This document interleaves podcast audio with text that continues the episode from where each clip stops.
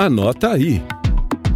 É sempre importante lembrar que não apenas o corpo precisa estar saudável, mas a mente também. Olha aí o alerta. Falar de saúde emocional é tão necessário quanto falar de saúde física. Nossa cabeça é responsável por todas as nossas decisões diárias. Vivemos uma vida muito frenética, cheia de incertezas, com muita cobrança e aumento das angústias. É preciso então perceber os sinais quando algo não está bem com a gente ou com as pessoas que gostamos, porque estes sinais aparecem. Agora, se gastamos tanto com planos de saúde, se passamos tantas e tantas horas por semana praticando exercícios e cuidando da nossa alimentação, se ficamos em casa quando estamos doentes ou machucados, por que, que a gente não tem o mesmo cuidado com a nossa saúde mental? Boa pergunta. Por isso, quem vai dar dicas sobre a importância de cuidar da saúde emocional é a chefe do Serviço de Bem-Estar do TCE de Goiás, Camila Savastano. Ela comenta sobre a vergonha do servidor admitir que está com depressão ou que passou por uma crise de burnout ou de ansiedade e que até já pensou em suicídio. Então ainda existe sim uma certa vergonha da pessoa admitir que tem ou às vezes do familiar, mas nem sempre, né? Que bom que isso vem diminuindo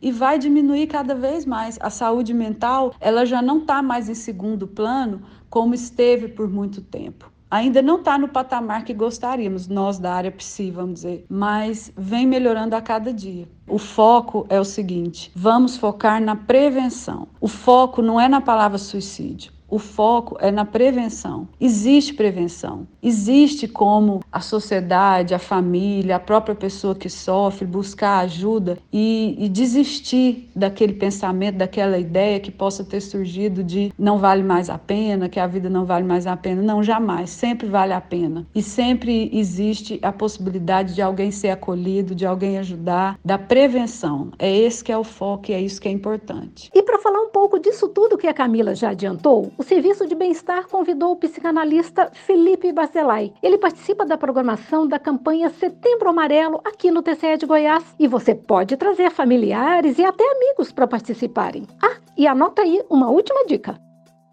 Estudos apontaram que esse ritmo acelerado no qual vivemos não apenas nos dá aquela dorzinha de cabeça e nos deixa estressados, como também pode contribuir cada vez mais para o desenvolvimento de transtornos mentais, como ansiedade e depressão. Por isso, desconecte-se. Lembre de separar uma horinha por dia para passear ao ar livre, para ler um livro, para meditar, para tirar uma soneca, para dar um descanso para sua mente, falando em linhas gerais. O que a gente quer é chamar atenção para a importância desse tema, para que cada vez mais pessoas se liguem que saúde mental é coisa séria e deve ser tão cuidada quanto a saúde física, já que, na verdade, nem faz sentido separar as duas coisas. Agora pare e reflita por um instante. Você já conversou com seus amigos e amigas ou com a sua família sobre cuidados com a sua saúde mental ou com a saúde mental deles? A nossa dica é que você encoraje o diálogo no seu círculo de amigos. Se você fala sobre o novo treino da moda na academia, por que não falar sobre ansiedade e depressão? Saúde mental é coisa séria. E é isso aí. Só reforçando, a palestra com o psicanalista Felipe Bacelai está agendada para 29 de setembro, às 9h30 da manhã, na sala Selva Cavalcante. Participe! Rádio TCE, uma emissora do Tribunal de Contas do Estado de Goiás.